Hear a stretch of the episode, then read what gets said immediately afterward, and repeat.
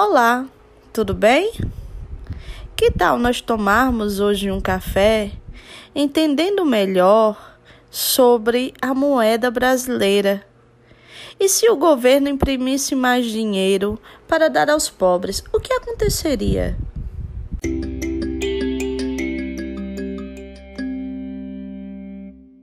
Se o governo imprimisse mais dinheiro para dar aos pobres, haveria uma falsa sensação de melhora na economia, seguida por uma inflação desenfreada. É isso que acontece quando a impressão de dinheiro não acompanha o aumento na produção de bens e serviços. Com mais dinheiro no bolso, as pessoas acabam comprando mais e os produtos acabam faltando nas prateleiras ficando ainda mais caros. E não, isso não é uma suposição, isso realmente é uma história comprovada. E eu posso te dar um exemplo. Quando Juscelino Kubitschek presidiu o país, entre 56 e 61, várias e várias notinhas extras foram impressas para pagar as dívidas criadas pelo seu projeto de expansão. E daí o que foi que aconteceu? O processo de inflação que veio em seguida foi tão, mas tão grande que só começou a diminuir décadas depois, com a implantação do Plano Real em 1994. E é por isso que imprimir dinheiro não é só solução para a miséria. No final, os pobres continuam ainda mais pobres, mas com um monte de notas desvalorizadas dentro do bolso.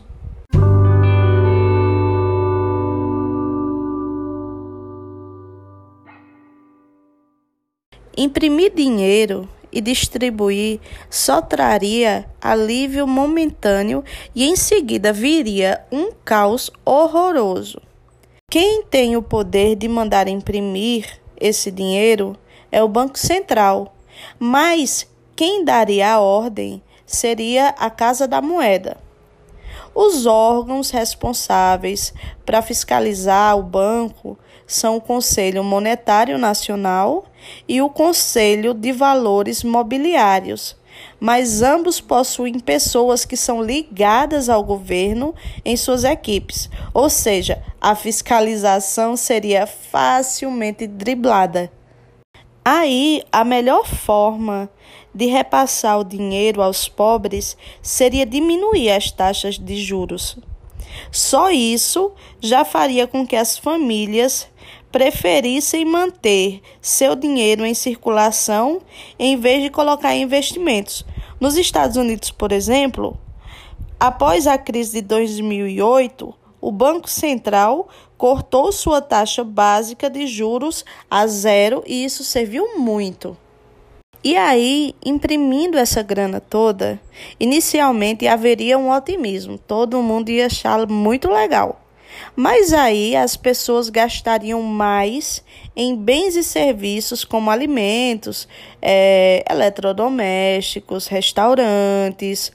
E isso impulsionaria a economia em todos os setores, desde os profissionais liberais, como jornalistas, advogados, até o comércio e a indústria. Aí sim haveria um aumento geral de vendas e de lucros. Mais dinheiro circulando significaria maior demanda pelos bens e serviços produzidos, o que são o valor real da economia, e não é o dinheiro, que é só um meio de troca. E não dá para aumentar a produção assim tão facilmente. Com o tempo, as empresas atingiriam seu limite de produção e as pessoas com dinheiro sobrando continuariam querendo comprar mais e mais e mais, e os bens começariam a faltar nas prateleiras. O resultado disso tudo seria um inevitável aumento dos preços como forma de tentar reequilibrar o poder de compra com o que a sociedade pode produzir no curto prazo. Aí a inflação generalizada tomaria todo o ambiente da economia incerto e descontrolado. E os empresários passariam a não investir ou a investir muito pouco. Aí o crescimento da economia cairia e geraria uma crise danada. O Central já conhece bem a trajetória que eu acabei de explicar anteriormente. E por isso, ela não imprime dinheiro assim à toa. Se a inflação aumenta, a forma de tentar controlar essa inflação é subir os juros e reduzir a quantidade de moeda em circulação. Há outras maneiras, mas também criativas, como tabelar ou congelar preços e confiscar a renda da população, mas costumam, na maioria das vezes, fracassar. A nível de curiosidade, o pior caso de hiperinflação da história rolou na Hungria após a Segunda Guerra Mundial. Em julho de 46, os preços dobravam de 15 em 15 horas. Tudo porque, para financiar a guerra, o governo resolveu imprimir notas sem controle. Outra curiosidade é sobre a Casa da Moeda.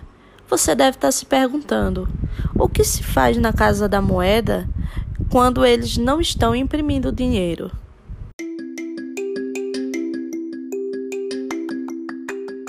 Elas queimam as notas velhas e imprimem novas para substituí-las. O custo de produção varia muito de acordo com cada cédula. A duração também varia muito. Por exemplo, cédulas de dois e de cinco reais podem durar por volta de 14 meses.